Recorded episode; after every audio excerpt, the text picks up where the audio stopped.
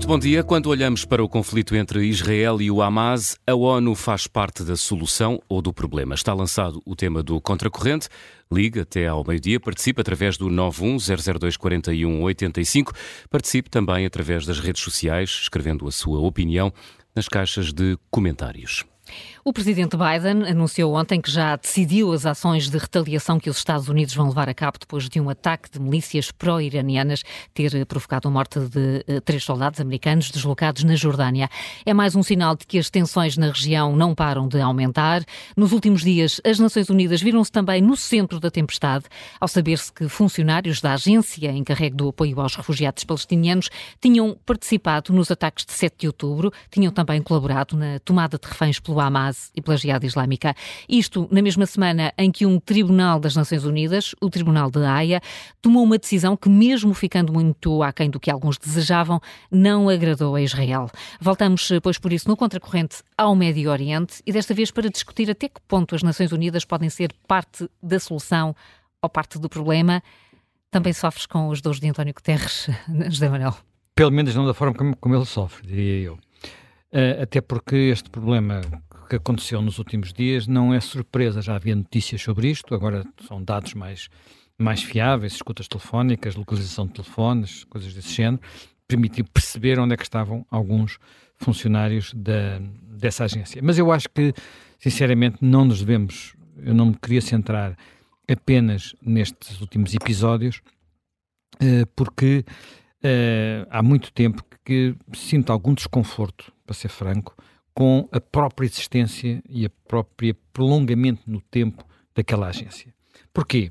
Vamos lá ver. A agência chama-se uh, Agência de Relief, portanto, alívio para os, uh, para, os de, de, para os refugiados da Palestina.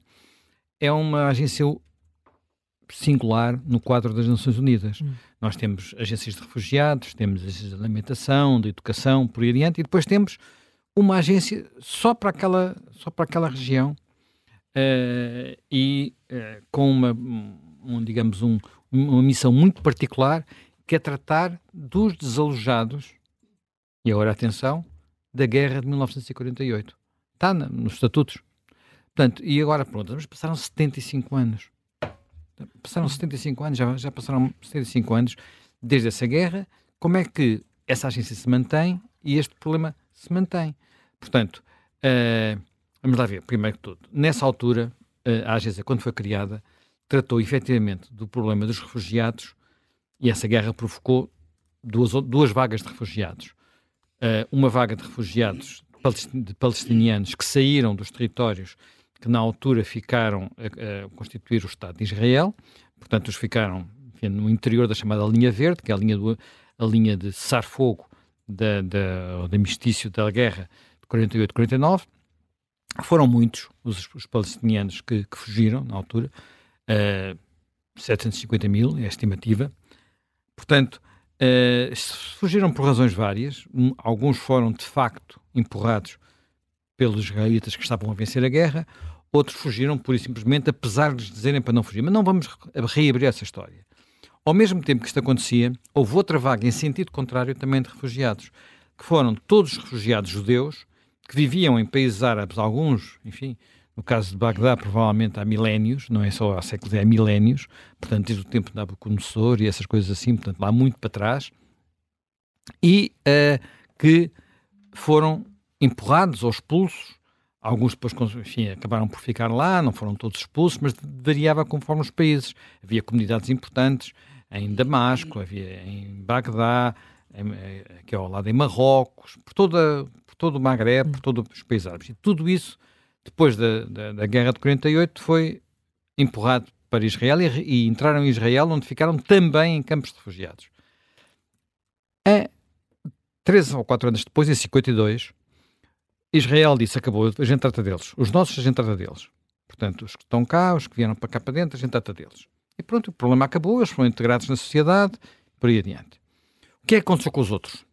Na altura não havia aquilo, não havia os chamados territórios palestinianos eram, eram um, um, conceito ainda um pouco vago. O que havia era as zonas que tinham feito parte do mandato da Palestina e que A seguir a essa guerra ficaram uma parte no Egito, a faixa de Gaza, por exemplo, outra parte na Jordânia, a Cisjordânia, e havia, houve refugiados que também foram para o Líbano eventualmente para a Síria.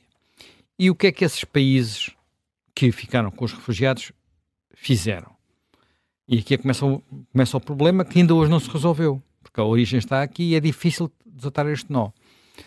Em muitos destes países, estes refugiados não tiveram qualquer direito de cidadania. Ainda hoje, no Líbano, por exemplo, onde, há, onde estes refugiados são a base do Hezbollah, uh, ou uma parte da base do Hezbollah, e onde também há muitos campos de refugiados, onde, aliás, Israel já, já foi cúmplice de atrocidades, como Sabah Shatil, os massacres, que não foram, enfim, perpetrados por soldados de Israel, mas foram perpetrados por milícias cristãs. Portanto, uma situação complicada.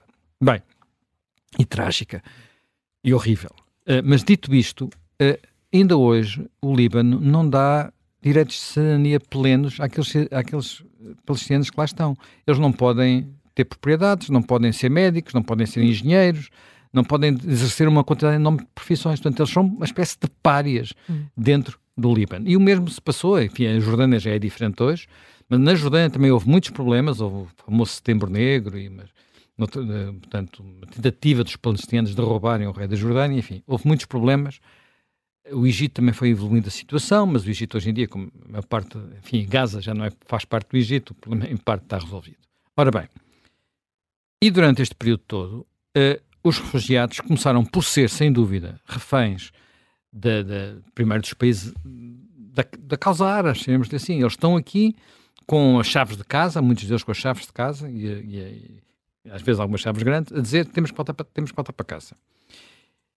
E pode-se dizer que a seguir à guerra de 67 e à, à, questão dos territórios ocupados, também se tornaram de alguma forma reféns de Israel, mas, mas eles sobretudo são reféns no sentido de serem instrumentalizados por estes, por estes movimentos. Hoje os campos de refugiados não são tendas, são bairros de lata. Ou, quer dizer, nem, são bem bairros de lata, são bairros com poucas condições, são bairros degradados, bairros de, de, com casas amontoadas, mas eh, com estas condições.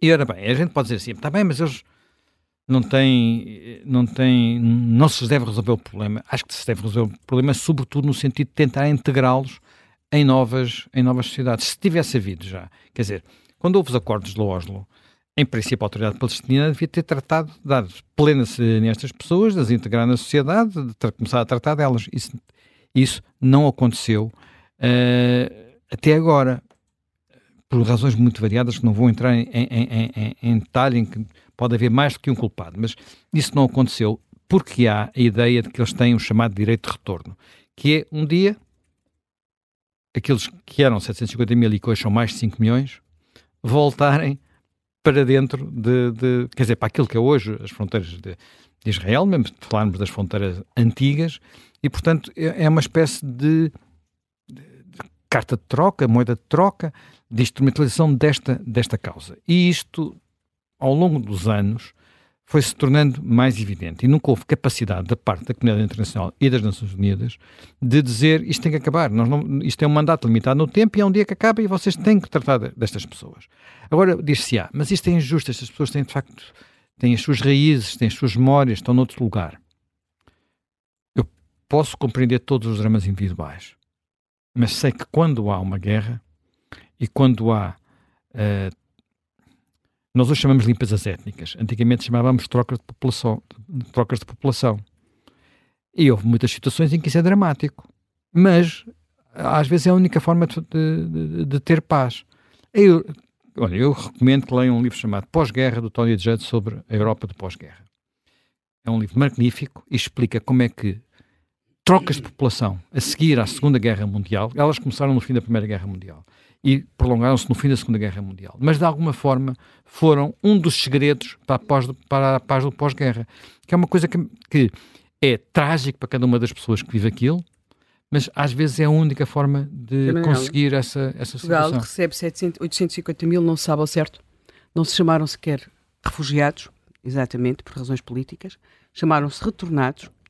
Ah, uh, claro, sim, já nem falo disso. Não é? Imaginemos que hoje essas pessoas, se tinha continu, essas pessoas não tinham sido integradas, não tinham sido integradas nos países para onde foram, nomeadamente uh, aqui, para aquilo que eles chamavam metrópole, outros foram para a África do Sul, para a Venezuela, fizeram-se à vida.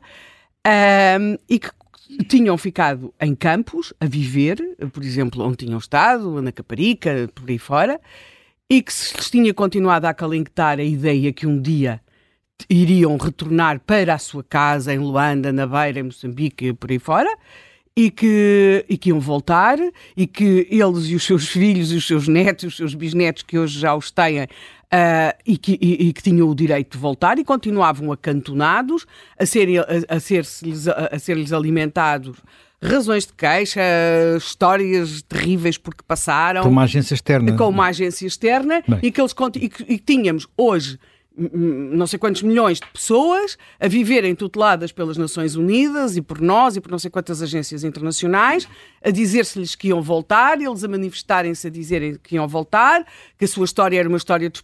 e, realmente ficaram-lhes com tudo o que eles tinham, ninguém lhes reconheceu o direito a serem indemnizados e, e, portanto, aqui estavam com as suas histórias trágicas, dramáticas, a dizer-se-lhes que iam voltar. Presumo que hoje não sei quantos milhões serão, serão certamente menos que 5 milhões, mas serão alguns milhões, e, e, que se tinha continuado a acalentar esta história. Bem, bem eu, eu, acho, eu penso que nós tínhamos que, quer dizer, devia ter havido uma tentativa de resolver este problema, porque isto, de facto, depois a seguir são, é um arma de arremesso.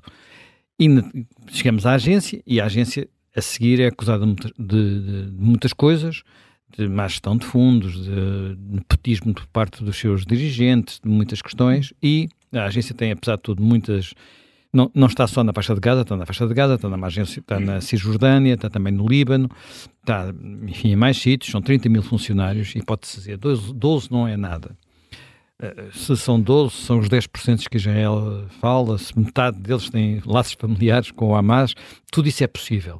Mas o mal está na origem deste, desta, deste tema e na, e na, ausência de vontade de resolver isto. Até porque acho que, enfim, não sei, as Nações Unidas, na, na, quando nós olhamos para a crise no Médio Oriente, na verdade, exceto, quer dizer, as Nações Unidas, o que, é, que papel têm tido? Exceto aprovar moções uh, que 90, 95% das vezes são a condenar, a condenar Israel e praticamente desde, desde o início nas guerras que houve, que papel tiveram para se chegar aos acordos de paz, que apesar de tudo e houve, não, não passaram praticamente nunca pelas, pelas, pelas Nações Unidas.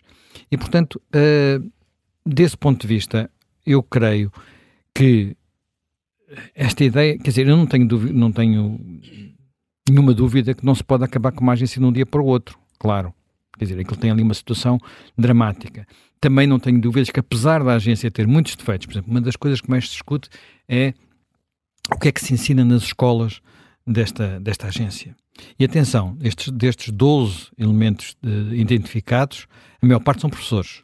Portanto, a maior parte são professores, sete são professores. Portanto, e há sempre uma discussão permanente sobre isso. Mas quando se comparam os livros, que apesar de tudo são, são objeto de estudo nesta, nas escolas que ficam dentro, que são sob tutela da agência, eles acabam por não comparar melhor com os livros da própria autoridade palestiniana e compararem com, muito melhor com os que existiam antes, no tempo, sei lá, em que aquele era administrado diretamente pela, uh, pelo Egito ou pela Jordânia, enfim, outro, outros tempos. Tem, apesar de tudo, melhorado. Mas ainda há imensa, imensa literatura sobre que, o conteúdo desses livros, porque é um tema, obviamente, de permanente discussão, claro. porque quem controla a história controla a narrativa e controla uh, estas coisas, não é? Portanto, eu acho que isto é, uma, uma, um, é um tema que tem a ver, enquanto existir a agência, eu acho que é muito difícil a agenda e houver o tema dos refugiados, sem se encontrar qualquer tipo de solução, é muito difícil encontrar uma solução que seja permanente. E, e nisto eu continuo a pensar que as autoridades palestinianas e o Hamas em particular têm transformado de facto estas pessoas em reféns das suas, das suas causas. Uh, uh, uh, e Israel tem feito pouco ou nada para reverter essa situação, até porque algumas das situações mais críticas muitas vezes passam-se nos campos de refugiados, é fam são famosos, apesar de muitas vezes haver um grande exagero. Por exemplo, na guerra, já agora não sei qual foi, houve uma guerra destas em que houve imensos confrontos no campo de Jenin, esse fica na faixa, na margem ocidental, e depois havia imensos mortos e depois não houve tantos mortos como se disse que tinha havido quando se, quando se foi para lá ver em detalhe. Portanto, estas coisas depois também há muita, muita, muita propaganda, muita informação, é preciso ter, ter isso em atenção. Portanto, é um tema que uh, como eu dizia, não ajuda a encontrar uma solução e não chega a dizer, quer dizer, a gente não pode acabar amanhã, porque se acabar amanhã aquilo era uma tragédia completa e, e uma tragédia para todos, porque aquela gente ia tornar-se alimentar ainda mais uh, o radicalismo. Portanto, não é isso que tem que acontecer. Agora, 75 anos depois, passar de 750 mil para 5,2 milhões, mostra que este problema, da forma como tem sido tratado, não pode continuar a ser, a, a ser tratado e que, desse ponto de vista, não basta dizer precisamos da agência para fazer entrar a ajuda, ajuda humanitária, porque naturalmente neste momento é preciso ajuda humanitária, mas atenção, uh, também aqui, quer dizer, os refugiados, uh, enfim, hoje li num sítio qualquer que houve, houve, palestinianos a pagar 10 mil dólares para passar a fronteira para o Egito. Essa fronteira não está fechada só por causa de Israel, também está fechada por causa do Egito. Portanto, nisto nós temos que ter noção de quantidade de, de, de de interesses e de, de, de, políticas que se confrontam na, naquela área.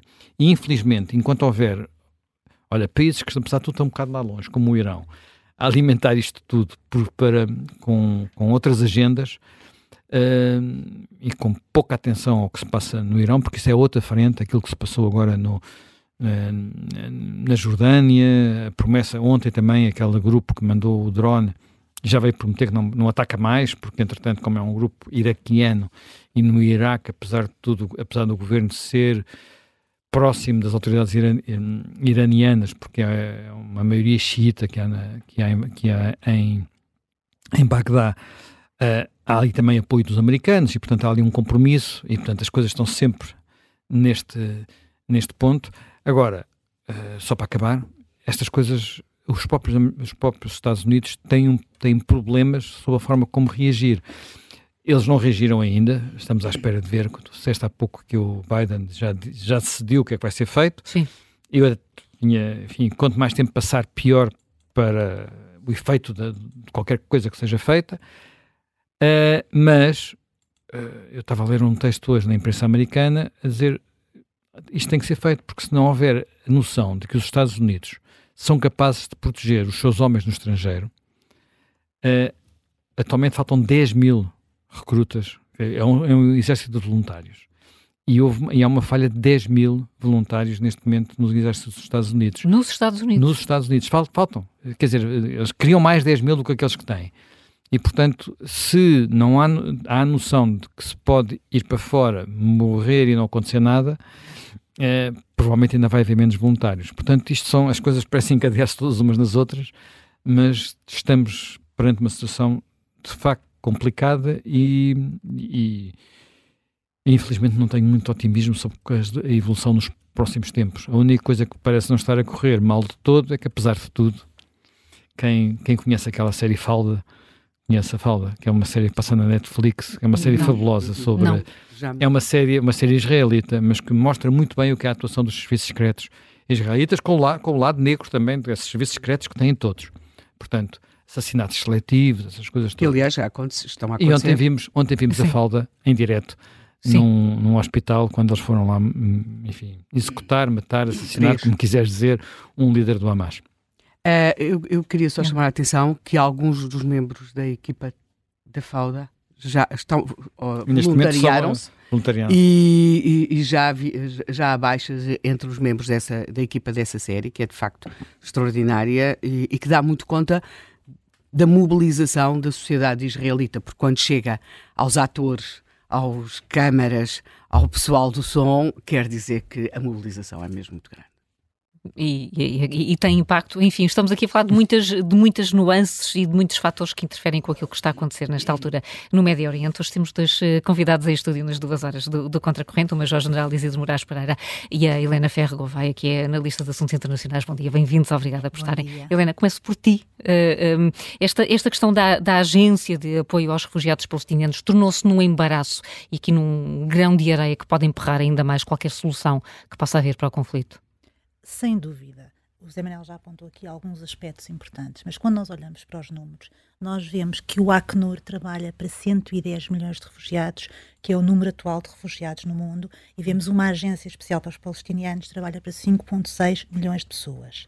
Depois vemos que o Acnur trabalha em 135 países e vemos uma agência que trabalha, portanto, em Gaza, na hum. Cisjordânia, no Líbano e na Jordânia. Portanto, aqui num conjunto muito mais restrito, mas que tem muito mais funcionários. Estamos a falar de 21 mil no Acnur contra 30 mil para a Agência Palestiniana para os Refugiados e que tem um orçamento muito superior, o que nos levanta aqui um conjunto de questões.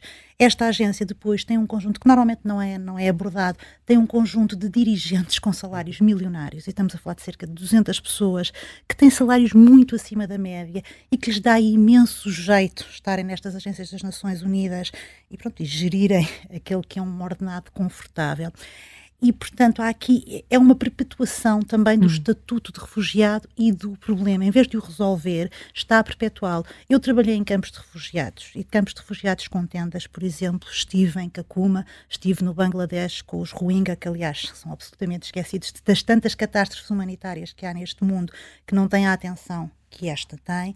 E o que nós vemos são estruturas precárias, são tendas, portanto há aqui muita dificuldade. Eu estive em Jenin, estive na faixa de Gaza, estive na Cisjordânia e aquilo que vemos, apesar de não serem condições ótimas e apesar das pessoas viverem amontoadas, mas temos estruturas, portanto, de, temos casas, hum. temos hospitais, temos escolas, portanto, estruturas que não existem para outros refugiados. Portanto, Mas isso quer dizer que, é mesmo dentro das Nações Unidas, da organização, que há uma prioridade quase. Há aqui uma disfunção que foi sendo alimentada, porque este conflito é um conflito muito antigo, muito complexo e que alimenta aqui, uh, portanto, muitas causas. Nós recordamos, desde a fundação do Estado de Israel, que o lado israelita sempre aceitou a existência de um Estado palestiniano. O inverso não é válido. A agência judaica aceitou a criação de um Estado palestiniano.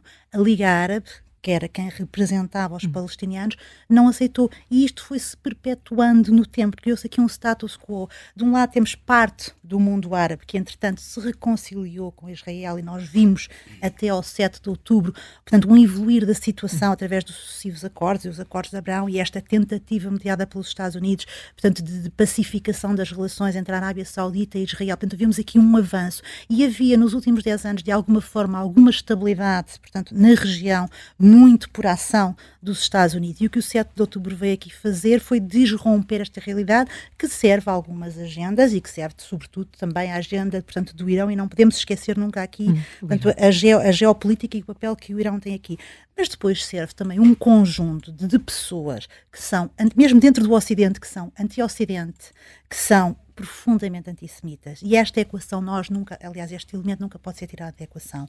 O antissemitismo prossegue está bem vivo nas sociedades europeias e não é só a extrema-direita. Porque eu vejo, por exemplo, numa sociedade que eu conheço muito bem, que é a sociedade alemã, onde eu vejo nas ruas a extrema-direita pura e dura, mas também vejo a extrema-esquerda, portanto, a participar nestas manifestações e muitas vezes com cartazes. Felizmente que a polícia alemã nisso atua, a dizer para enforcarem o chanceler alemão e para expulsarem o chanceler da Alemanha. Portanto, chegamos a este ponto de termos este tipo de manifestação nas ruas europeias. Portanto, há aqui a componente do antissemitismo, sem dúvida sempre presente, anti-americanismo e anti-israelismo. E nós hum. nunca nos podemos esquecer que Israel continua a ser a única democracia, com todos os defeitos que possa ter e com toda a inflexão no Estado de Direito que tem vindo a sofrer nos últimos anos e com este governo Netanyahu apoiado por partidos, portanto, da, se quisermos, religiosos ultra-ortodoxos, que nada tem contribuído também para a resolução desta questão, mas com todos esses defeitos, continua a ter uma sociedade civil pujante, uma sociedade civil que sai para as ruas, que critica, que pode criticar,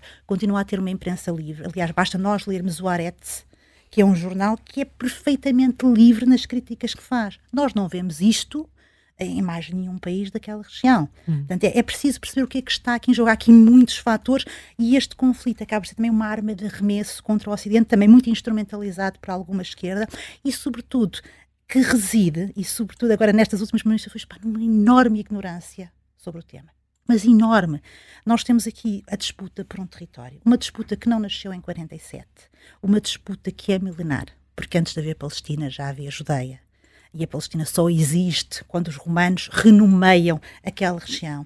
Uma disputa por uma zona e Jerusalém é aqui é uma cidade sagrada, e isto também, esta componente é importante, para as três regiões monoteístas, onde está, é a terceira, se quisermos, zona mais sagrada para o Islã, onde tem, portanto, ali a esplanada das mesquitas, nós temos o Muro das Lamentações, temos a Basílica do Santo Sepulcro, portanto, Jerusalém, historicamente, ao longo de séculos, foi sitiada, foi incendiada, foi vilipendiada, portanto, há esta componente aqui também.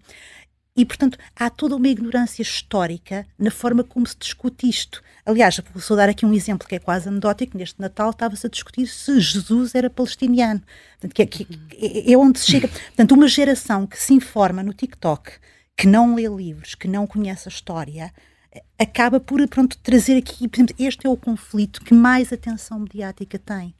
E eu estou a olhar, por exemplo, para o Globo. Nós, neste momento, temos 13 mil conflitos abertos. Eu fui verificar os números. Nós temos fome na Etiópia, nós temos uma situação humanitária catastrófica. Aliás, isto era apontado até 7 de outubro pelas Nações Unidas, que diziam que a pior catástrofe humanitária que existia era no Iêmen o Iêmen desapareceu. Nós não falamos no Sudão, nós não falamos de Darfur, nós não falamos no Corno da África, nós não falamos de um conjunto de outros conflitos, não falamos dos Rohingya, mas temos aqui toda a atenção focada no conflito israelo-palestiniano, porque ele serve aqui, de facto, muitas causas e serve para alimentar este ódio anti-ocidental. E, aliás, muitas vezes ele surge aquilo que se tem passado nas universidades norte-americanas deixa-me absolutamente perplexa absolutamente perplexa. Como é que é possível que em Harvard, que em Columbia, que em Nova York e, sobretudo, em universidades que supostamente são centros do pensamento crítico, haja este tipo de movimentos e haja este tipo de, de, de, ignorância, de antissemitismo, de perseguição. Surpreende-me. Sim, portanto, olhamos eh, para o Médio Oriente com muitos filtros e não nos permite olhar com, com mais clareza eh, para, para o que está a acontecer. Mas, Jorge Análise de Moraes Pereira, a operação militar que está em curso, de alguma forma, tem passado por entre estas polémicas e, e continua a evoluir de acordo com aquilo que era expectável e daquilo que são os interesses e os objetivos de Tel Aviv? Bom, eh, eu penso que a operação militar que Israel pôs em marcha na sequência do ataque de 7 de outubro, perpetrado por, por, pelo Hamas em território israelita, uh, tem objetivos concretos. O principal objetivo, e tem sido amplamente sublinhado pelo primeiro-ministro israelita e pelas chefias militares, a eliminar a capacidade militar do Hamas, das suas brigadas eh, Al-Quds e outras brigadas, Al-Qassam, melhor dizendo. Depois, naturalmente, tem outro objetivo que é, que é importante, é tão importante como o primeiro, que é libertar os reféns que foram feitos e, e, depois, o último objetivo, que é derivado destes dois, portanto, é consequência fundamentalmente do primeiro que eu referi, é garantir que da faixa de Gaza, pelo menos num futuro próximo e a médio prazo, não haverá novamente um ataque na escala uh, que nós assistimos no dia 7. Não quer dizer que não haja, uma vez por outra, um rocket disparado, isso já existia do antecedente. Isso é, isso é quase o, isso é quase o, o dia a dia. Aliás, a Helena já noutras alturas utilizou uma imagem que visitou Israel várias vezes e que, como todos os israelitas, ela também se preocupava porque a qualquer momento as sirenes podiam soar e Israel poderia ser atacado. Isto faz parte do cotidiano de Israel praticamente desde que foi criado. Hum. E isto prende-se naturalmente com, com estas questões relacionadas com, com a Agência uh, para o Apoio dos Refugiados da, da Palestina, uh, que também é, é o tema principal. Claro. Agora, as operações têm corrido de forma, digamos, eu julgo que Israel gostaria que as operações decorressem de forma mais rápida. Aliás, não apenas Israel, mas fundamentalmente os seus aliados, com preponderância para os Estados Unidos. Aliás, eu não estou a dizer isto por acaso. Os acordos, portanto, as reuniões tendentes a encontrar novamente um cessar-fogo, um cessar-fogo com vista ao cessar das hostilidades, que foram, tiveram lugar em Paris, com a presença de Bill Burns, o homem, o, o, o diretor da, da, CIA, e depois o, o David Barnett, da Mossad, o, responsável pelo Shin Bet, que agora não me recordo o nome. Uh, tivemos também os serviços secretos egípcios, fundamentalmente da comunidade dos serviços secretos, também do Qatar. Todos estiveram reunidos e aqui o principal interessado, isto é da análise que eu faço, o maior interessado em que haja paz num futuro próximo são os Estados Unidos. É aquilo que eu tenho reparado. Mas por razões que se prendem fundamentalmente com aquilo que o próprio presidente norte-americano declarou logo no início, logo no rescaldo do dia 7, que tudo os Estados Unidos uh, projetaram para a região do Médio Oriente um poderio militar formidável, inicialmente um porta-aviões, com tudo que aquilo com tudo o que ele representa, e a seguir um outro porta-aviões, o, o Gerald Ford, um dos mais modernos, uh, já lá estava o Eisenhower, e, e sempre disseram, isto não é para fazer guerra a ninguém, é para prevenir o alastramento do conflito. Bom, isto dissuasão. tem que ver, é uma é dissuasão pura e dura. Tem que ver com isto e tem que ver com o momento especial que os Estados Unidos estão a viver. Os Estados Unidos estão na antecâmara das, estão nas, das primárias e estão a olhar eh, que é, os dois partidos e o, e o presidente norte-americano para o que se vai passar em novembro. Portanto, e nós temos que ter a noção que o Partido Democrata tem uma ala mais radical à esquerda que não é propriamente simpatética com a questão israelita. Está muito mais tem muito mais simpatia pelas reivindicações do Estado palestiniano. E é por isso que se fala na solução dos dois Estados, para termos finalmente paz num futuro uh, a mais longo prazo. As operações Uh, e isto agora, naturalmente, vamos pôr na perspectiva americana. Os Estados Unidos têm forçado quase o executivo israelita a concluir estas operações com a maior brevidade possível. Pronto, acautelando naturalmente um desastre humanitário, que nós que não podemos ser indiferentes ao mesmo, de forma alguma. Aliás, nós temos até uh, a fronteira de Kerem Shalom também aberta e nós temos, tenho que referir aqui um aspecto importante que tem havido um número crescente de israelitas que têm rumado a esta fronteira para se oporem à entrada de ajuda humanitária na faixa de Gaza, por uma razão muito simples. Então, por que é que há de entrar ajuda humanitária para os palestinianos se nem sequer medicamentos são autorizados a entrar para apoiar os, os nossos reféns? Bom, parece que neste momento serão à volta de 100, porque dos 136 ou o que era, cerca de 30 já estarão perecidos, já estarão Sim. mortos. Portanto, isto sobre as operações. Israel, neste, aliás, de hoje, notícias de hoje, Israel uh, e as forças de defesa de Israel uh, estão a ser, de facto, otimistas, porque as operações em Canyones, onde, onde eles preveem que esteja fundamentalmente a liderança do Hamas, estão a decorrer de forma muito satisfatória. Aliás, há uma outra notícia também de hoje, recente, que têm sido às dezenas, ou melhor, até às centenas, o conjunto de combatentes uh, terroristas do Hamas que se têm entregado às autoridades das Forças de Defesa de Israel, porque entre morrerem e pelo menos sobreviverem, porque está mais, é mais que visível que o braço armado do Hamas, se as operações continuarem como estão a decorrer, vai ser neutralizado. Não quer dizer que seja completamente eliminado da face da Terra, porque isso é difícil acontecer com qualquer organização terrorista. Mas tudo, tudo leva a crer que a percepção que os próprios combatentes, porque o Hamas, nós temos de ter a noção que o Hamas tem um suposto, uma suposta liderança política exilada fora do Hamas. O Sr. Que estava no Catar, agora não se sabe bem onde é que está, poderá estar de vez em quando no Catar, outras alturas está no Egito. Bom, está em lugar incerto. Depois temos outros, outros, outros líderes da cúpula política que estão exilados mais perto, no Líbano, em Beirute. E depois temos aqueles que, de facto, neste momento reivindicam para si a última palavra, como ia, ia Sinuar e o seu irmão, que estão supostamente a combater pela causa do Hamas na faixa de Gaza. Bom, e depois temos uma outra organização de que temos falado pouco, que é a Jihad Islâmica, e que é importante eu aqui citar. Ontem, um alto responsável da Jihad Islâmica eh, vem dizer que está completamente decepcionado, porque esta, esta operação, posta em marcha no dia 7, supostamente devia congregar e motivar toda a rua árabe para combater contra o Estado de Israel, tendo em vista a sua eliminação de uma vez por todas. E nada disso aconteceu. O Hezbollah tem, tem feito uns disparos eh, e tem feito umas tentativas de incursão eh, em Israel, mas sem grande, eh, sem grande, digamos, sucesso. A única coisa que conseguiu, e de facto, conseguiu que Israel tivesse que, que deslocar do, do local de residência praticamente 70 mil pessoas, é, um desconforto muito grande, é um problema logístico para Israel. As pessoas estão deslocadas do seu local de residência, mas não muito mais do que isso. No Iraque temos o, o, uma, uma, digamos, uma filial do Hezbollah que dá pelo nome de Kataib Hezbollah.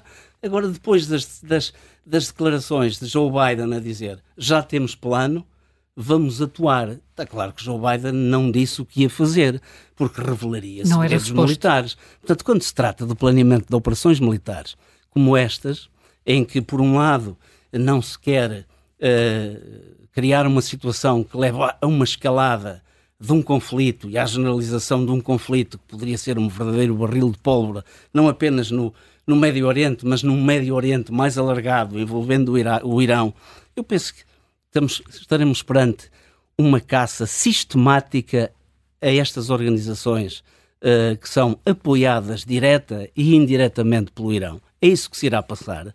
Não é de admirar que os Estados Unidos projetem mais militares para a região do Médio Oriente, fundamentalmente forças de operações especiais, que intensifiquem de uma forma, de facto, muito visível as ações de aquisição de informações, porque eu estou convencido que os Estados Unidos, pelo menos numa primeira fase, vão pôr em marcha uma operação de contra-insurgência, procurando atingir de forma cirúrgica alvos e aqueles que têm, de facto, levado a cabo estes mais de 160 ataques. Reparem bem, aliás, isto são palavras de ontem e, e rigorosas: 163 ataques a bases israelitas no Iraque, na Síria e também a bases de guerra norte, da Marinha norte-americana, no Mar Vermelho e na entrada... Não, americanas. Bases americanas. Bases americanas. 163 ataques. É isto. São números do Pentágono e, e que é a soma dos ataques às bases da Síria, norte-americanas na Síria, no Iraque, há uma base também na Jordânia, uma única, que é a Torre 22, de que tanto se falou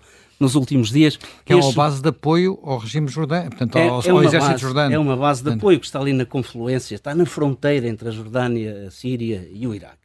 Portanto, era para proteger, tanto, já que falamos tanto de refugiados, havia um campo de refugiados e aquela base, com, com um efetivo de cerca de um pouco mais de 300 militares, estava ali fundamentalmente para garantir que nada de mal acontecia a refugiados, fundamentalmente, julgo eu, uh, uh, portanto, são refugiados iraquianos e também sírios uh, que estão contra, naturalmente, o regime e, e poderão ser objeto de, de sevícias e de ataques. Era fundamentalmente por isso, e é por isso que está ali aquela base.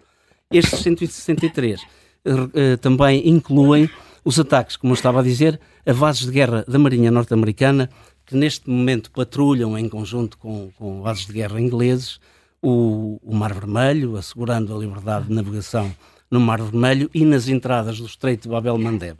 Portanto, isto é uma situação e que, que neste, até à data, eh, portanto, os 162 ataques, a única coisa que produziram foi eh, estragos, eh, pequenos estragos materiais e nunca, portanto, feridos ligeiros, mas neste momento, e, e o José Manuel Fernandes tem toda a razão, não há não há como fugir a isto.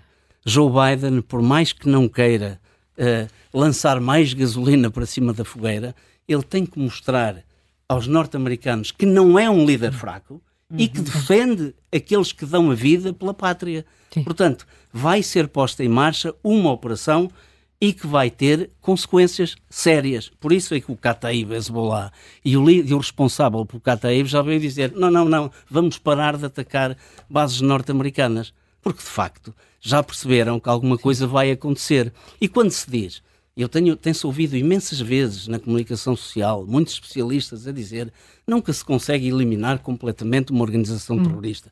É verdade. A Al-Qaeda não foi completamente eliminada, mas o que é facto é que a Al-Qaeda era uma das maiores ameaças, aliás, chegou a ser categorizada como a maior ameaça ao modo de vida ocidental. Sim. Neste momento, a Al-Qaeda representa o quê? Praticamente nada. Hum. Portanto, está reduzida a um mínimo.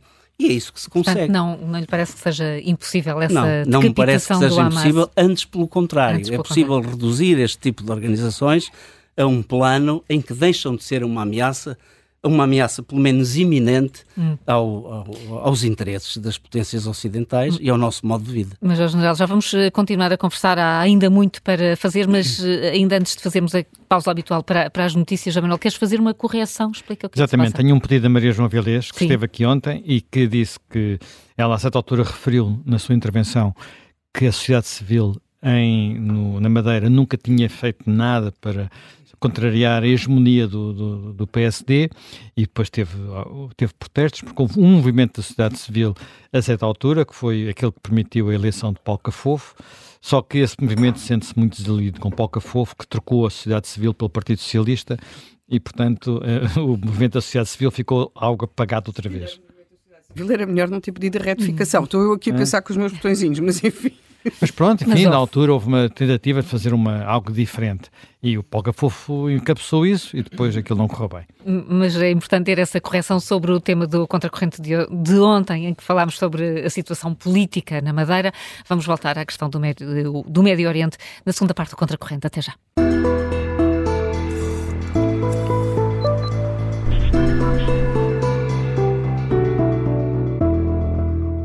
Está no ar a segunda parte do Contracorrente. Estamos a olhar para o conflito que opõe Israel ao Hamas. A ONU faz parte da solução ou do problema? É a pergunta que colocamos hoje aos nossos ouvintes. Já sabe, pode participar através do 91002 4185. O que é que te parece, Helena Matos? Nesta altura, as Nações Unidas deixaram de fazer parte da solução para o Médio Oriente?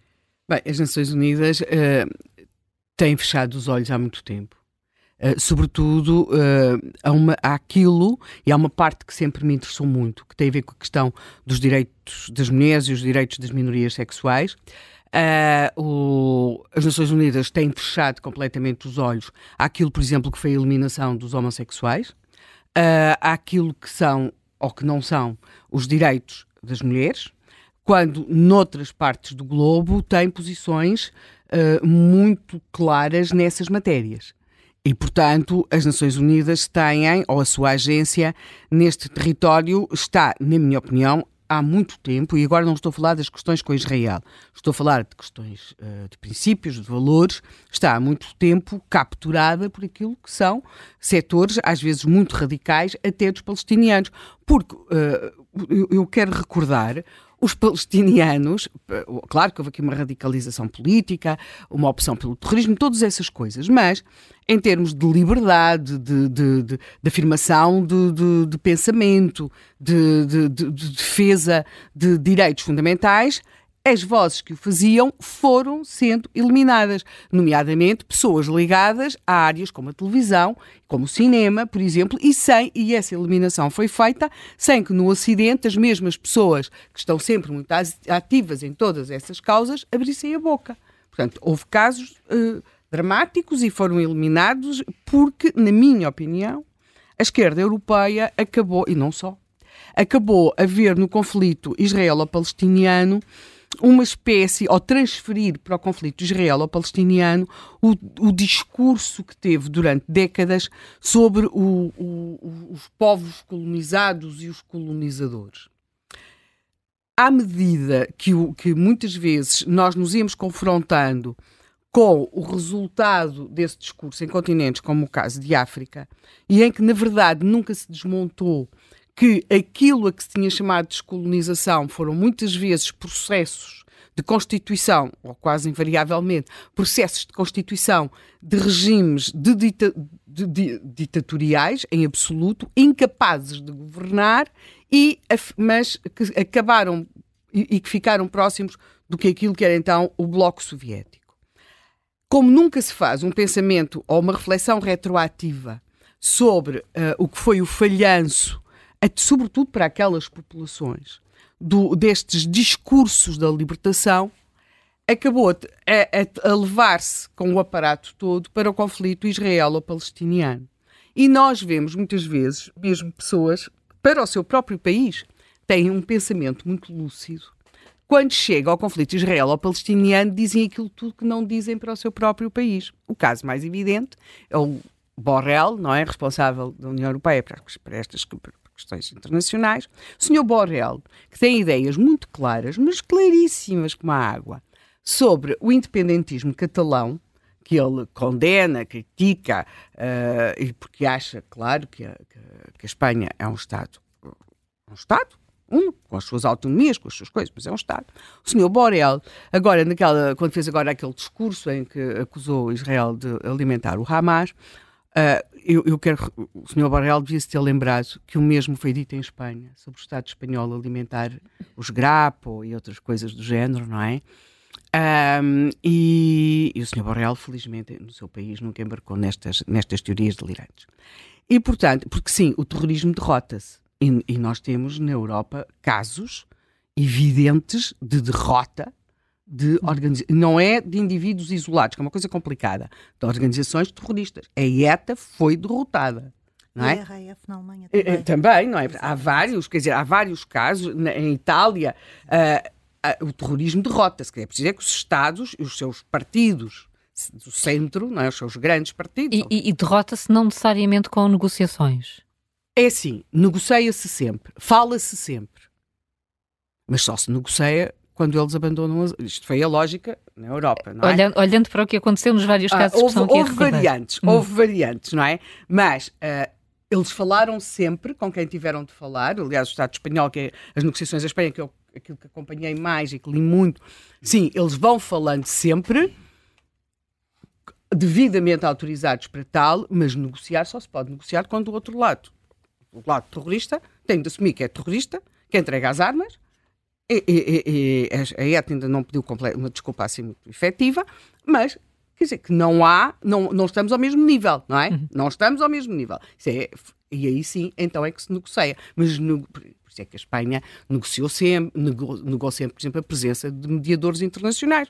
Porque se levasse mediadores internacionais, estava a dar à ETA o mesmo estatuto que estava a dar ao governo de Espanha. Quer dizer, que era um governo legítimo. Portanto, há aqui, eh, como eles dirão, todavia há classes, não? E, portanto, e convém nunca esquecer. Quando se, agora, falar, falar, tem de se falar, porque as coisas têm, têm de se resolver, e até porque depois, dentro destas organizações, há quem comece a pensar que se calhar aquilo não é, não é o caminho mais efetivo. Portanto, o terrorismo derrota-se, assim haja empenho, não é? E determinação.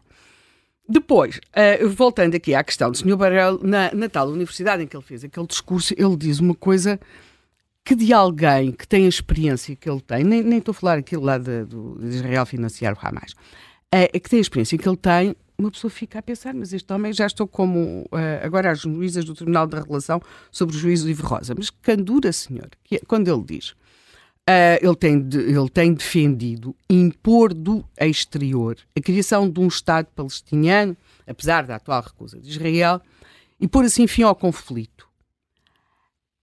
É assim, uh, eu eu não, eu não eu, eu acho que se, quer dizer a criação de um Estado palestiniano aqui do conforto do meu país Portugal parece-me ser uma coisa óbvia. Mas uh, viu-se Israel saiu, saiu, de Gaza todos nós achámos que Gaza ia ser uma terra de paz e, e progresso e viu-se para onde é que foi o dinheiro que para lá se mandou para a paz e para, eh, para o progresso é? foi para construir aquela rede de túneis sustentar aquela oligarquia do, do, do, do Hamas e continuar a capturar aquelas populações eu não sei qual é a solução, de modo algum, me, me, acho que tem qualquer competência para dizer qual é que deve ser a solução para aquela situação que ali se vive.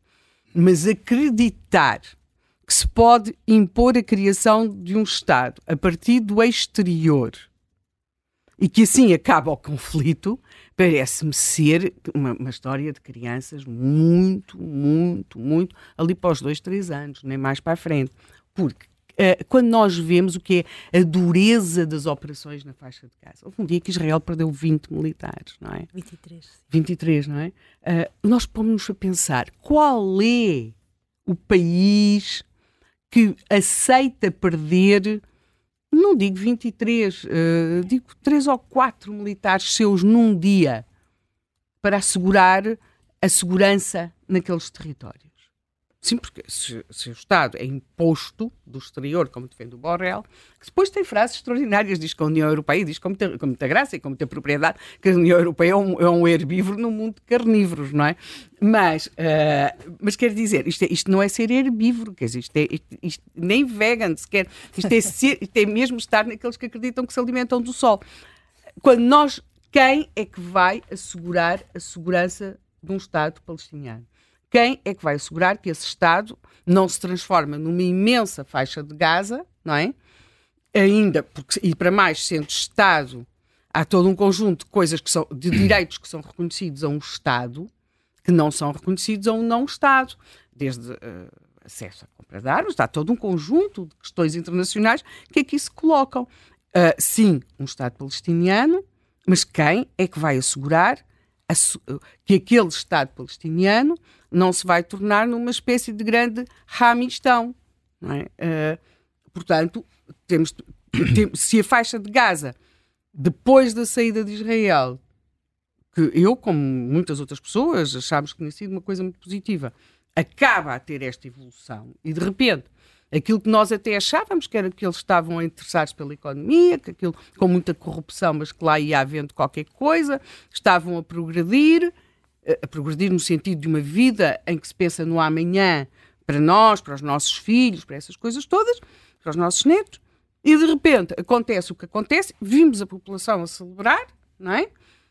E nós, ou parte da população, ou foi a população que nos quiseram mostrar, mas pronto, apesar, e isto é uma coisa que é muito complicada e que se percebe no, no, nas declarações das reféns, sobretudo há uma refém que faz isso, quer dizer, ela diz, eu estive numa casa, quer dizer, é, é, é, aquilo acontece com o apoio da população, eles, eles, são levados, nem todos estão nos túneis, muitos são levados de casa em casa.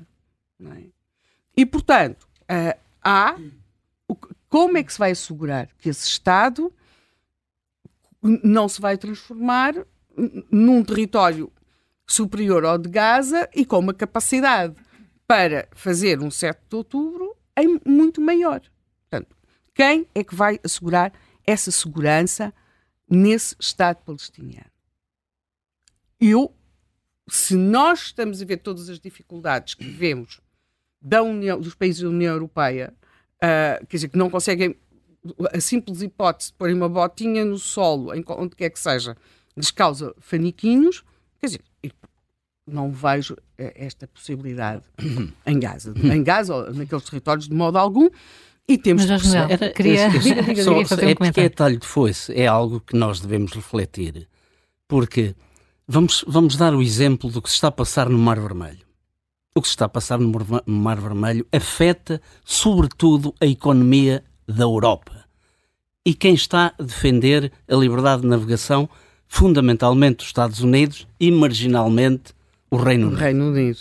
Portanto, é... isto prova Sim. Mas está-se a discutir na União Europeia, em sede da União Europeia, a formação de uma força multinacional com países da União Europeia. Eventualmente Portugal poderá participar com base de guerra. A Espanha já disse que não, não é? Pronto, a Espanha já disse que não. Quer dizer, nós estamos, de facto, tudo nos próximos tempos. Nós, nós temos que, de facto, começar a pensar a sério que este mundo não é um mundo kantiano, é muito, uh, não é um mundo kantiano. Isto é um mundo... está a dizer, eu estive a ver os dados numa plataforma de logística de transportes e eles dizem que o tráfego de bens do canal de Suez registrou uma queda de 28% relativamente ao ano anterior, entre 24 de dezembro e 6 de janeiro. O volume de tráfego de transportes ao largo, ao largo Cabo, do Cabo do Boa Esperança, portanto, contornando Exatamente. a África, aumentou 67% durante o mesmo período. Ao optar-se pela rota do Cabo da Boa Esperança, o, o, o, transporte, a rota, a, o frete, dura mais 7 a 10 dias, porque não demora os mesmos dias para cá do que os mesmos dias para lá. Porque ao virmos pelo Mar Vermelho, o Zé está esmagado com estes meus números, não é? Ao virmos pelo Mar Vermelho, reduz-se em 42%, em 42% o tempo derrota. Sim, estás a falar do tempo, se acrescentares os custos. E, e os custos Não, e, o, e o impacto custos, ambiental. E as empresas seguradoras. E o impacto ambiental. Exato. Portanto, uh, e, e, realmente só lá estão os Estados Unidos. Pois, quer dizer, um onde é que está a Europa? Onde a Europa, é que, que é, neste momento, é só, só mais um apontamento. Sim, sim, claro, claro, claro. A Alemanha levantou cenários que são credíveis. Eu vi o documento, são cenários credíveis. A Rússia está a crescer desmesuradamente. A Rússia, que aplicava 2,7% da sua riqueza em 2022 na defesa, neste momento está aplicado 6%. Aquilo que está previsto para 2024 é utilizar um terço do Orçamento Geral do Estado na defesa. Estão a ser transformados centros comerciais e outras atividades em favor da, da, da indústria de defesa. Isto está a ser estão a ser produzidas, prevê-se prevê que a Rússia seja capaz de produzir 2 milhões de munições de artilharia em 2024. Os drones estão a, o fabrico de drones é exponencial. Portanto, tudo isto aponta para que a Rússia, eh, se fizer isto ao longo de mais dois ou três anos, transforma-se num monstro. E as ambições, se a Rússia e se de facto nos Estados Unidos acontecer aquilo que nós não queremos que aconteça e os Estados Unidos se desligarem positivamente da NATO, a Europa fica, fica entregue a si própria e com um poder militar descomunal. Imaginem só o que é a Federação Russa conquistar a Ucrânia. É que, para além de ser o que tem a Rússia, agrega a capacidade de um exército endurecido por dois anos de operações de combate ou três, que, que representam uma ameaça muito séria à Europa Ocidental e ao nosso modo de vida. E os nossos políticos fazem o quê? Não só os europeus. Os nossos políticos em Portugal, neste momento, assobiam para o ar e confiam que a Nossa Senhora de Fátima nos defenda dos mísseis que podem ser lançados sobre o nosso território, porque nem um sistema de defesa antiaéreo capaz temos, nem sequer temos, neste momento, uh, em plano, adquiri-lo. Tão pouco Sim, isso. Nem isso. Portanto, isto é Só muito marcha grave. para a fogueira, nem sequer se fala de defesa. Ah, pois, nem sequer se fala na verdade. defesa. Nem sequer se no fala de defesa. Da raramente da em campanha campanha eleitoral se faz e nem, nem desta vez. Já antes, já sem ser em campanha, Sim. se fala de defesa ou de questões de segurança. E agora em campanha tem sido evitado o tema. Estamos aqui nesta eh, nova ordem mundial, tanto que temos falado disso desde, desde a invasão eh, russa. Uh, o professor Or- Orlando Samões é especialista em ciência política e relações internacionais. Também o convidamos para estar ao, ao telefone uh, no, no Contracorrente. Muito bom dia, eh, Orlando Samões. Eh, Bom Podemos, podemos, de facto, partir desta reflexão que estamos aqui eh, a ter no estúdio para, para questionar a utilidade das Nações Unidas neste, neste novo contexto global? Bom, muito obrigado Hum. pelo convite. Esta pergunta decorre, enfim, de uma preocupação geral que, que acho que, eh, que é muito relevante e é uma discussão importante para termos nesta altura. Portanto, é- se estamos a colocar a hipótese de ser, eh, de a ONU ser parte do problema, Uhum. eh, enfim, já, só isso, só por si, já deve ser- merecer eh, Reflexão. Muito, muito, uma reflexão muito, valorizado. profunda, porque quer dizer, era a última pergunta que, que se colocaria se tivéssemos provavelmente em 48, 49 ou mesmo até, eh, quase se calhar até à década de 90. Hum, enfim, e, e, portanto é bom que o façamos, ainda bem que temos este tempo para debater este assunto. Hum, eh, temos de facto algumas notícias que não nos deixam mais tranquilos, nomeadamente relativamente a esta questão da agência. E, eu sobre esta questão da agência e do- dos perigos que decorrem haver elementos ligados ao AMA na agência, tinha duas breves notas e, como, enfim, concordo em geral com, com tudo o que foi dito e, como tal, até, até iria, se calhar, ter apenas duas notas soltas eh, que podem ajudar a contribuir um bocadinho para, para a reflexão sobre esta questão. Um- uma delas é, é quase de âmbito filosófico, se quisermos, que eu acho que muito daquilo que era a inspiração do mundo ocidental eh, prende-se com uma sociedade mais, nós costumamos às vezes dizer interpessoalista, mas até eh, com um pendor individualista, e às vezes eh, somos acusados eh, por, eh, por povos não ocidentais de sermos eh, excessivamente até individualistas, mas depois temos esta tendência para criticar os coletivos ou as entidades coletivas. Eh, Esta era uma primeira nota. Portanto, creio que naquele contexto em que muitas pessoas, muitos milhares de pessoas eh, trabalham junto de uma organização, eh, seria difícil auscultar todos e, e que alguns não tivessem ações absolutamente condenáveis. Portanto, estamos numa fase em que achamos que as organizações ou as empresas, as associações, as entidades têm um controle sobre as ideias das pessoas que normalmente não têm. E por isso é que, quer dizer, o mundo ocidental foi vincando algum desse individualismo e achamos que eh, eh, a justiça deve ter um cariz mais individual eh, do que coletivo. Pode ter havido aqui algo, ao longo do século XX alguma algum baralhar destas ideias quando a justiça começou a ser associada a questões mais eh, sociais ou societais e não tão individuais, mas a justiça como atributo da ação humana é aquela que nos deve dizer mais respeito e, portanto, mais individual, e assim sendo, se há um conjunto de pessoas que participaram uh, nos grupos terroristas dessa organização, deve-se tentar investigar quem é que são e, portanto, separar o trigo do joio.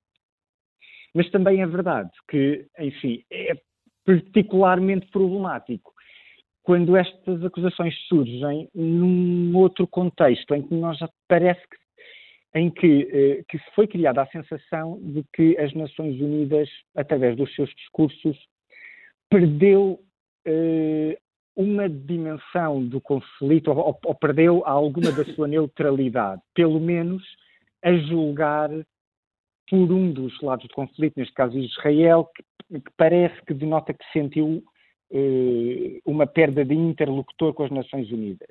E isto pode não ser até culpa das Nações Unidas, nem nenhum dos discursos do seu secretário-geral em particular, mas algum do ambiente geral pode ter criado esta ideia junto de Israel, e se calhar Israel até pode estar errado nesta sua maneira de olhar, mas criou esta sensação das Nações Unidas não estarem absolutamente e completamente imparciais.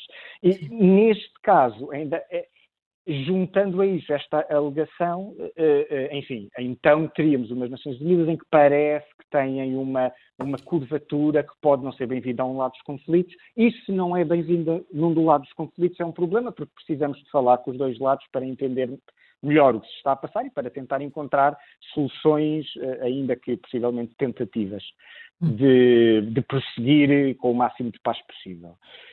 Outra questão que também em parte já foi mencionada e que se prende com a longevidade desta organização, eh, que parece que, portanto, não só não resolveu, não atenuou o problema, como que esta organização se justifica precisamente porque não há maneira de, destes eh, povos terem uma criação de bem-estar mais autónoma e, portanto, continuam a ter, a ter que precisar deste apoio. Sim. Este prolongamento no tempo parece-me que uma das dimensões a que possamos atribuir é muito é uma dimensão bastante normal, natural e que acontece sempre que se prende com aquilo que, que se chama por vezes o fenómeno da burocracia. Ou seja, uma vez um grupo instalado e com tantos funcionários, com tanta gente paga eh, para estar a fazer e para estar a fazer uma coisa que é boa, que é moralmente boa, que é ajudar os palestinianos, neste caso, a partir do momento em que se cria a organização, é muito difícil começar a mobilizar os mecanismos que levariam para uma maior autonomia destas pessoas, porque na realidade esta organização, no fundo, enfim, mantém-se em funções enquanto o problema continuar e, portanto, pode não ter um conjunto de incentivos assim tão grande a mudar o seu comportamento. Isto passa-se com quase todos os, eh, eh, com quais todas as organizações ou entidades que não tenham, no fundo, critérios de mercado. Enquanto, enfim, numa, em empresas, quando deixamos de ter procura para um bem, muitas vezes a empresa pode ter, pode ter que diminuir, deslocar-se ou até fechar, é, neste caso não estamos hum. perante esse esse tipo de arranjo. Estamos perante um arranjo que se vai alimentar a si próprio e em que, no fundo, não há aqui maneira de eh, no muito curto prazo, atender às necessidades destas pessoas de outra maneira que não seja esta agência. E, portanto, uma vez criada, precisamos dela e, e, e também precisamos que tenha financiamento. Claro que, enfim, este corte de financiamento poderá ser a todos os níveis bastante precipitado. Aliás, ajuda nesta tal situação de uma espécie de coletivização da culpa, porque é facto é que as pessoas precisam desta ajuda. E, portanto, há um conjunto de países que parece que estava, portanto, disposto a reconsiderar, podiam tê-lo feito antes. É natural que os países que financiam e que são ainda por cima países ocidentais e à cabeça outra vez os Estados Unidos, do qual agora estávamos até a falar nesta última parte da, da conversa, que é sempre um país tão hostilizado nestas regiões, mas ainda assim é sempre o principal financiador. E, portanto, até isso é uh, interessante do ponto de vista intelectual e que nos deveria ajudar a perceber um bocadinho melhor aqui qual é que é, no fundo, o nosso papel em geral do mundo ocidental e o porquê desta nossa aparente falta de entusiasmo em defendermos os nossos valores, quando na realidade são estes nossos valores, enfim, ocidentais, e é sempre muito complicado falar desta expressão, porque é uma expressão que engloba um conjunto muito diferente e diverso, aberto e plural de maneiras de estar, que não é, que não está unido, que não está vocacionado até para tomar decisões muito unidas, precisamente porque admite essas formas plurais de estar. Uh, e nós devíamos ter um bocadinho mais orgulho, porque do outro lado temos este conjunto de fações militantes que estão a fazer guerra um pouco por todo lado, e foi mencionado, que estão em, em, em, em milhares de situações está a haver neste momento pelo mundo conflitos. Estas, uh, estas guerrilhas estão a fazer cada vez mais dano neste momento, portanto até hum, hum, portanto houve mesmo a morte destes um, tropas americanos que estavam na, nas regiões de fronteira. Uh, isto devia nos fazer soar muito mais os alarmes do mundo ocidental para que o mundo ocidental não reagisse só em resposta, porque parece que acontece qualquer coisa e estamos apenas a reagir, a responder. Percebemos que há um problema com a agência e reagimos. Há um problema com estas regiões, que aliás deviam ser regiões pacíficas e sem conflito entre uh, as fronteiras dos países do Médio Oriente, onde estão as bases, e há conflito, e portanto, se calhar precisaríamos de, um, de estar um bocadinho um passo em frente. Isto significa que o mundo ocidental devia olhar para si, estar, eh, partilhar de algum entusiasmo em ter desenvolvido, enfim, uma civilização que é a mais próspera, segundo todos os indicadores de sempre e da história da humanidade, para agora também estar um bocadinho mais preparada para ter uma estratégia grande, uma estratégia global, de uma espécie de reafirmação para tentar atenuar todos estes eh, problemas. Hum. Acho que estamos apenas a reagir em resposta à notícia que nos aparece, em vez de antecipar o problema. E isso já não é eh, próprio de um líder, é próprio de alguém que está a seguir. Eh, e, portanto, se não queremos uma nova ordem mundial, até porque nós sabemos o que é que ela significa, sabemos que, que a ordem mundial que temos tem sido assento enfim, dos valores ocidentais, de democracia, de direitos humanos, não sabemos o que é que aí vem assim tão bem e, portanto, acho que isso devia ser o suficiente para partilharmos um bocadinho de mais de entusiasmo em relação a estes valores e de nos unirmos por uma estratégia, que eu não sei qual é, se calhar não sabemos, se calhar este programa contribui bastante para essa discussão geral, mas por um mundo afora deveríamos hum. uh, estar mais uh, agregados e perceber que estratégia vamos precisar de ter para reafirmar os valores ocidentais. Até porque, do outro lado, também não há grande união. Há um eixo claro entre alguma uma forma de estar da Rússia com algum Oriente, com alguns países árabes, que, que apenas são animados por, enfim, por uma forma de estar que quer ser contrária ao mundo ocidental, mas que eles próprios em si ainda não são um grupo. Sim. Eh, e, portanto, seria uma boa altura de aproveitar enquanto não são, e por muitas dificuldades que eu acho que venham a ter em, em, se constituir um grupo, mas para já, se calhar, o mundo ocidental ainda tem uma palavra a dizer e o tempo pode estar a esgotar. Digo eu. E, e, deixou aqui tantas reflexões, Orlando Samas, muito obrigada. Um, um bom dia para si. Muito, um, bom dia, um bom dia. Muitas reflexões, Helena Ferro Gouveia, com, com esta ideia e, e centrando-nos aqui no, no, no pretexto de, do papel das Nações Unidas hoje em dia, uh, que tem funcionado demais como um corpo estático, que não se adaptou, que não se adapta hum, já, já com, com muito tempo. Um, como é que vês o futuro da, desta, desta organização? Continua a fazer falta no mundo?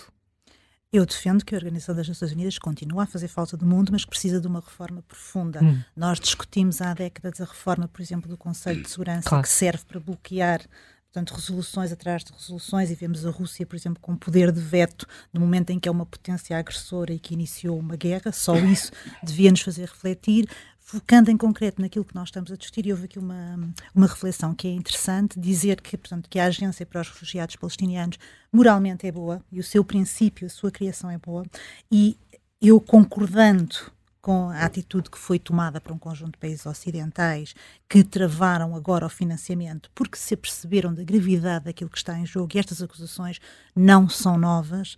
Há décadas que é conhecido o facto das escolas serem utilizadas para, para armazenar, por exemplo, rockets ou plataformas de rockets, é, é conhecido a existência de túneis em hospitais há N reportagens de órgãos de comunicação social internacionais, 2007, 2008, 2014, portanto, isto não é nada de novo. Agora temos aqui um conjunto de provas que foram reunidas e provas muito sólidas, aliás, ainda ontem foram apresentadas perante o Congresso norte-americano. Portanto, estamos perante provas muito sólidas que esta agência não funciona bem. E houve uma coisa que foi dita aqui que é mantém-se em funções enquanto o problema continuar. Portanto, é uma agência que se auto-alimenta, sendo importante portanto, para minimizar aquela que é a catástrofe uh, humanitária que se vive em Gaza e que é inegável e que aquelas pessoas precisam de alimentos, precisam de cuidados de saúde, precisam aqui de uma ação, esta não é a melhor forma de o fazer e sim há que pensar, portanto, em pôr fim a esta agência e há que pensar numa reforma, essa mais profunda da, das Nações Unidas, que não estão a conseguir Portanto, cumprir aquela que é a sua missão, que é garantir a paz. As Nações Unidas são o garante da paz e da segurança do mundo. Uhum. E aquilo que nós vimos, e a Manuela há bocado referia, é interessante quando nós olhamos, por exemplo, para as resoluções que são aprovadas pela Assembleia Geral das Nações Unidas, a esmagadora maioria são, por exemplo, resoluções contra Israel. E depois nós temos que pensar porquê. Quem é que vota ali? Quem é que compõe as Nações Unidas? Que blocos ou que arranjos é que há aqui?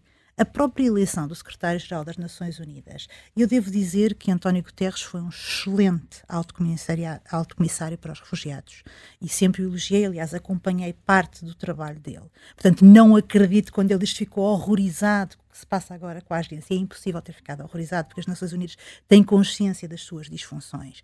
No entanto, ele foi eleito para este cargo com o apoio do Bloco dos Países Árabes. Daí a preocupação dele em tentar não confrontar sempre o Bloco Árabe. Isso é importante. Quando ele tem aquela, aquela frase, num discurso maior, é verdade, onde me fala do vácuo, António Guterres tem que ter consciência que a palavra dele é pesada numa balança de ourives qualquer coisa que o secretário-geral das Nações Unidas diz, portanto, é interpretada. E, no fundo, ele ali esqueceu-se que não estava a falar, esqueceu-se, ou se calhar foi transparente, que não falava como secretário-geral da Organização das Nações Unidas, que tem que ter aqui um papel de ponderação e transpareceu, se calhar o alto comissário, ou se calhar a pessoa alinhada mais à esquerda e com simpatia para a causa palestiniana. E, portanto, nós temos aqui uma organização que, de facto, precisa de fazer uma profunda reflexão sobre si própria, correndo o risco de nós termos aberrações, como, por exemplo, o Irão, portanto, no, no Conselho dos Direitos Humanos, ou a Arábia Saudita a representar os direitos das mulheres, porque é o que tem acontecido. Portanto, há aqui uma organização que tem um papel fundamental e nós vivemos e, e, queremos continuar a viver, aliás, também é isso que, está, que está em jogo na Ucrânia, portanto, numa ordem mundial aceite naquilo que é o direito pelo respeito internacional e por aquilo que são as fronteiras e por aquilo que são as regras e as normas, porque senão vivemos numa sociedade anárquica e onde prevalece a lei do mais forte, e isso é um risco que corremos, aquilo que o general dizia há pouco, os planos alemães ou a cenarização alemã é assustadora quando se lê. E os alemães não são metade de asterismo, portanto fazem cenários, mas fazem cenários com base, portanto, em dados concretos e a partir daí fazem extrapolações. E, de facto, por exemplo, a Alemanha está muito preocupada que nós, no prazo de 5 a 8 anos, possamos ter uma guerra a sério na Europa e possamos ter aqui um aumento da agressividade russa. Portanto, todas estas coisas estão interrelacionadas. Viveste na Alemanha há muitos anos. Estas declarações recentes do ministro, penso que era o ministro da, da Defesa ou dos Negócios Estrangeiros, já não me recordo, da Alemanha, se refletem de facto esse essa ansiedade alemã? Foi da defesa, foi do Boris Pistorius. Há alguma ansiedade alemã, aliás, porque a Alemanha, é interessante estarmos aqui a a discutir todo este conjunto de temas, eh, já lá vou à questão da defesa. Mas, por exemplo, o terrorismo. A Alemanha conheceu o terrorismo. Quando eu cheguei à Alemanha, em 1996, ainda a RAF, portanto, a Rote Armee Fraktion, ou o grupo Baden-Meinhof, estava em funcionamento, só se autodesmantelou, só pousou as armas em 1998. Isto é tudo muito recente. E uma das bandeiras do grupo Baden-Meinhof era precisamente a causa palestiniana. Uhum. Foi em nome da causa palestiniana que se, por exemplo, se desviaram aviões. Holanda Sul. Foi em nome da causa palestiniana que que se mataram civis alemães, que coitados não tinham nada a ver com isto, eram banqueiros ou eram empresários. Portanto, havia por aqui uma associação da luta anticapitalista à causa palestiniana. Portanto, o terrorismo esteve muito próximo. E depois, esta questão de se negociar ou não negociar, há uma frase que eu nunca me esqueci, que é do Helmut Schmidt, que é um social-democrata, o equivalente a um partido, ao Partido Socialista Português. Ele disse que com terroristas não se negocia. Ponto. Ele teve que tomar uma decisão muito difícil. Portanto, a Alemanha está muito habituada a lidar com terrorismo, desenvolveu estratégias, conseguiu abafar o terrorismo da RAF, foi muito difícil socialmente.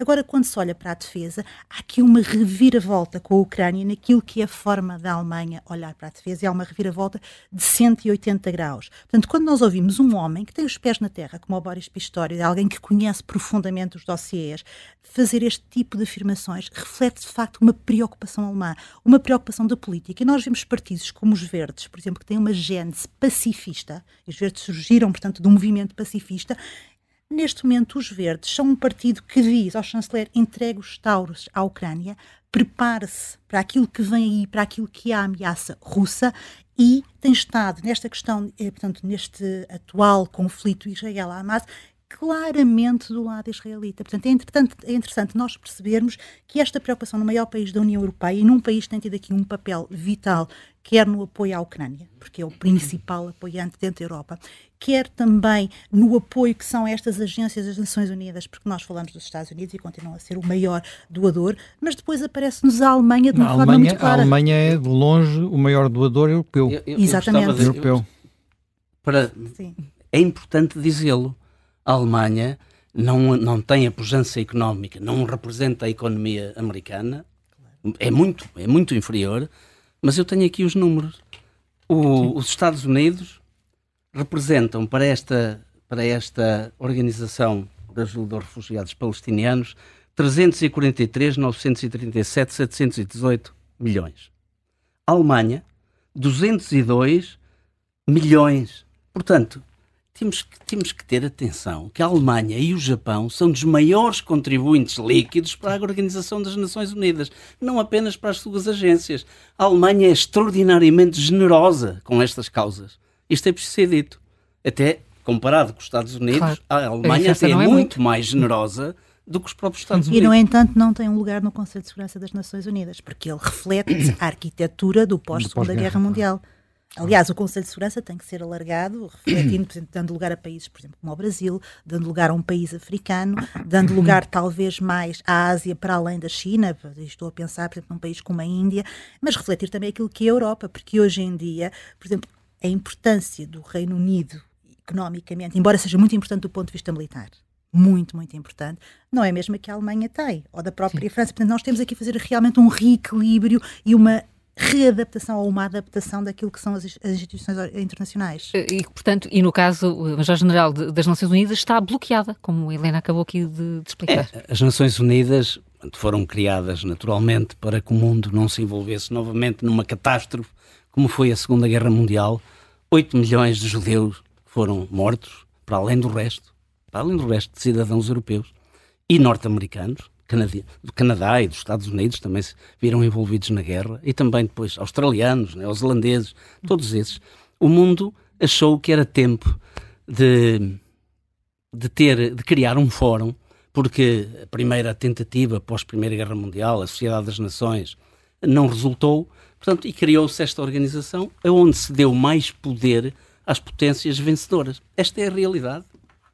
E temos vivido com esta realidade desde que as Nações Unidas foram criadas no pós-Segunda Guerra Mundial. É a altura de reformar um monstro, porque neste momento as, as a Organização das Nações Unidas, em determinadas áreas, como esta, acabou por ser um monstro e o monstro acaba por, por, por se justificar a si próprio. Quer dizer, esta organização que apoia os palestinianos, que consome uh, muito, mais, muito mais verbas do que o, o, do que o próprio Acnur como um todo, é algo que tem que ser reformado. E, e, quando se diz as Nações Unidas são aqui uma chave para resolver o problema, não tem sido, antes pelo contrário. Aliás, veja-se se alguém das Nações Unidas esteve representado em Paris no último fim de semana. Ninguém esteve lá. Bom, quer dizer, mesmo no conflito que opõe a Federação Russa à Ucrânia, bom, a única coisa que as Nações Unidas conseguiram por um períodozinho foi estabelecer um corredor a partir do qual pudessem ser escoados os cereais da Ucrânia. Portanto, e já nem isso perde, funciona. Perdeu relevância. Perdeu relevância porque são constantes os bloqueios. A Rússia assumiu um papel que não lhe pertencia, pertencia à União Soviética, porque ela é que foi vencedora.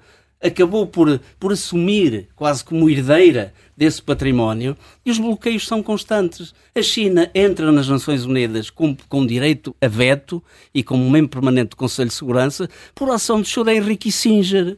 Quer dizer, isto é preciso. O mundo mudou completamente. Eu dei apenas um exemplo. De facto, as potências vencidas, como a Alemanha, que aprenderam a lição, eu também vivi na Alemanha, vivi três anos na Alemanha, conheço profundamente a Alemanha, tenho uma filha a viver na Alemanha, visito este país uh, assiduamente, portanto, e sei aquilo que estou a dizer. A Alemanha aprendeu, assim como aprendeu o Japão.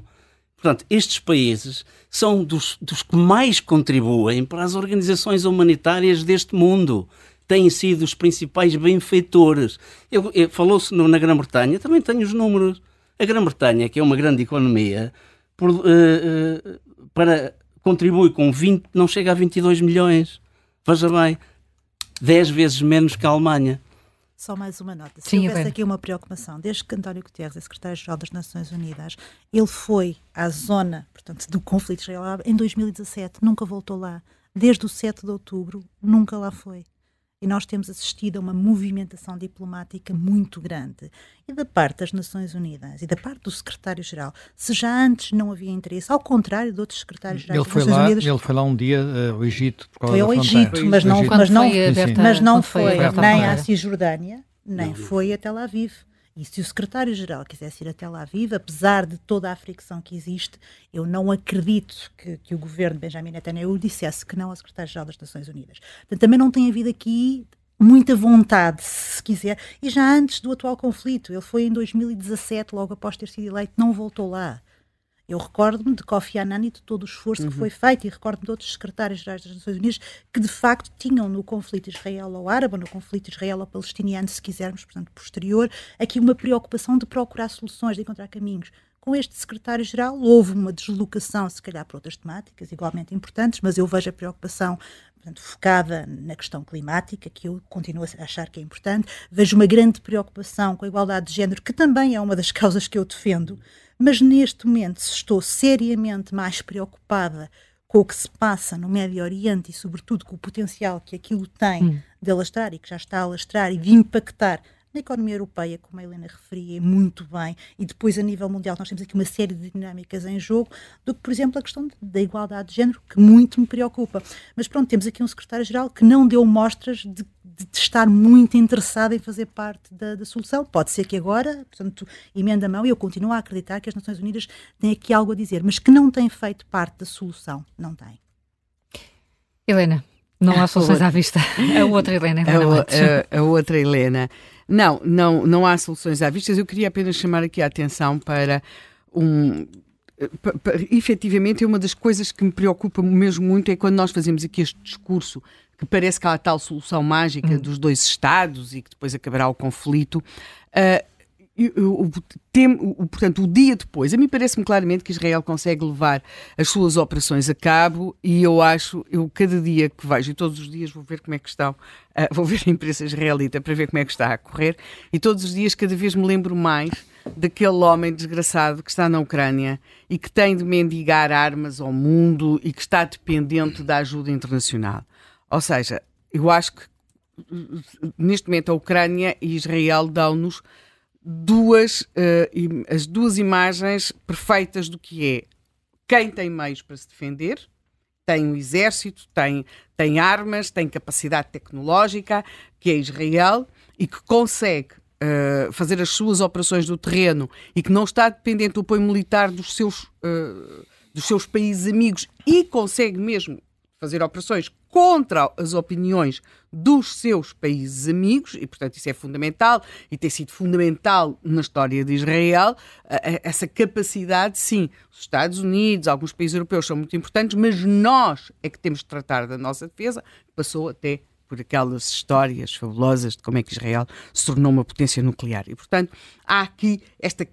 Se nós quisermos perceber o que é, um, o, o- o que é conseguirmos defender, olhemos para Israel. Se quisermos perceber o que é que pode ser, o, que é que acontece quando um povo, um país desarma, não tem capacidade para se defender, olhemos para a Ucrânia. Em ambos os, em ambos os países temos populações mobilizadas e, e, e que rejeitam Uh, uh, uh, no caso da Ucrânia, o domínio russo, e, e portanto, mas estão absolutamente dependentes. Portanto, eu acho que é como estarmos a ver a história ao vivo e em direto do que é que acontece quando nós tratamos da nossa segurança e da nossa defesa e afetamos a ela uma parte significativa dos nossos meios, dos nossos recursos e das vidas dos nossos jovens.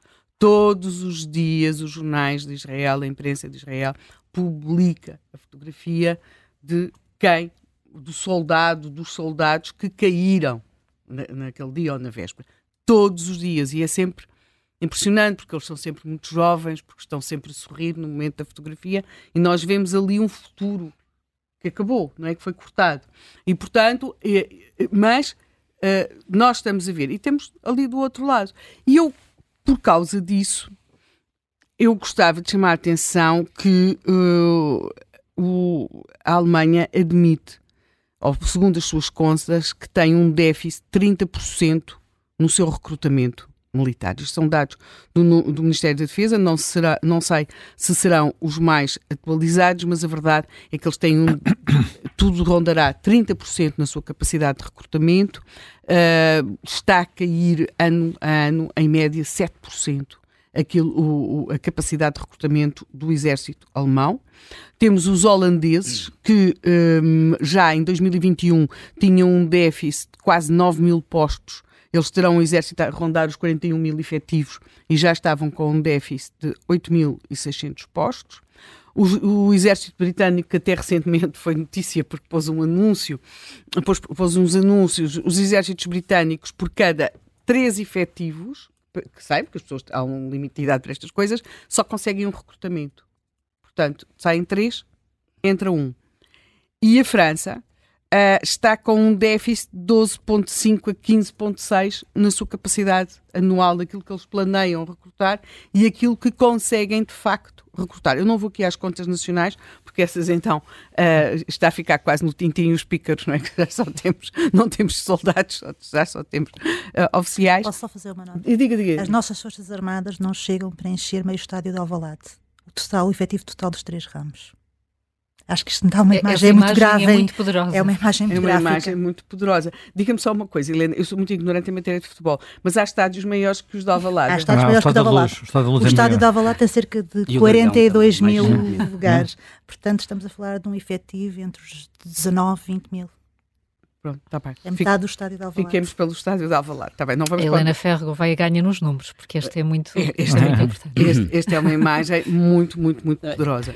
Portanto, diga, diga, Por diga. isso, por isso, exatamente, porque, porque temos que olhar de forma atenta para esses números e, e, naturalmente, aqui já, já referimos Boris Pistorius como sendo um homem muito experiente, um político muito experiente, olhando para esses números e para essa falta de atratividade do, digamos, do serviço militar em regime de voluntário ou contrato, porque a guerra faz-se com jovens, não se faz com, com, com pessoas idosas, porque elas nós não somos resistem um, à... Nós somos um continente idoso, não é? Somos um continente idoso, portanto, eh, nós temos que criar um sistema que seja suficientemente atrativo. Mesmo aqueles que o eram, como a Inglaterra, deixaram de o ser, porque eh, a geração Z é uma geração que, que põe muito em cima da mesa a sua satisfação pessoal, do seu ponto de vista pecuniário, do seu ponto de vista da realização profissional ao longo da vida. Quer dizer, nós temos aqui com, com, com coisas com que temos que jogar. E é por isso que Boris Pistorius diz assim: bom, se calhar está na hora de seguirmos o exemplo da Suécia.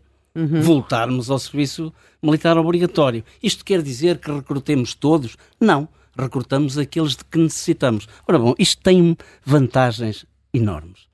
Porque Israel conseguiu pôr quase 500 mil homens em armas, tendo uma população parecida mulheres, com a nossa. mulheres.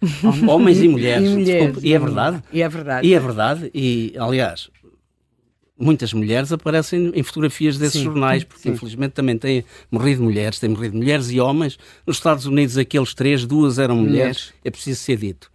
Uh, porque a grande vantagem do serviço militar obrigatório não é apenas incutir os valores Uhum. que vão faltando hoje em dia, não é apenas isso.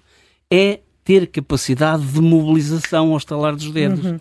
Porque se nós tivermos quem passe, quem seja instruído no serviço militar, seja por um ano, seja por ano e meio, vai à sua vida passa uhum. para uma situação que se designa por reserva de mobilização até uma idade que for entendida como uma idade, pode ser até aos 35, até aos 40, depende daquilo de cada país, mas esses militares são chamados regularmente a treinar uhum. e que se o país precisar deles e tiver reservas de guerra para os equipar, pois. rapidamente nós podemos ter um aparelho para nos defender. Se não temos serviço militar obrigatório, se temos muito pouca gente a ingressar nas Forças Armadas, nem, nem somos capazes de crescer e de mobilizar.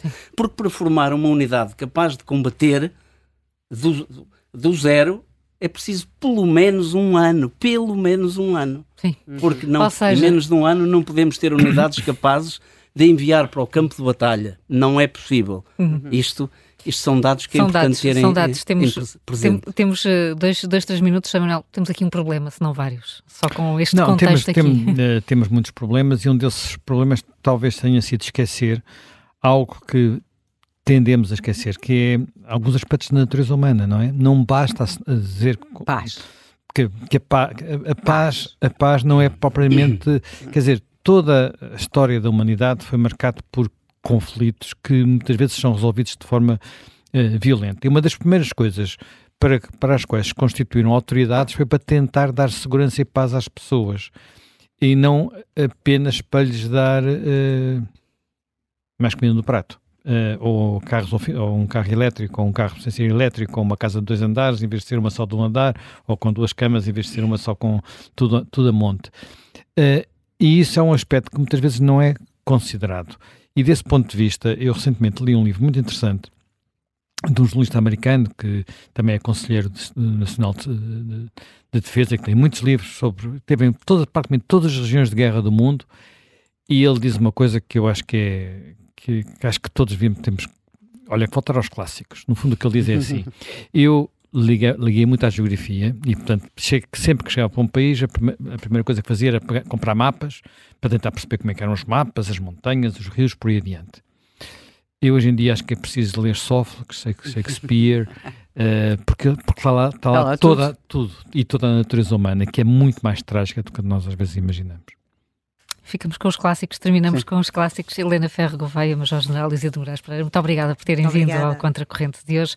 Amanhã voltamos com outro tema. Até amanhã. Amanhã.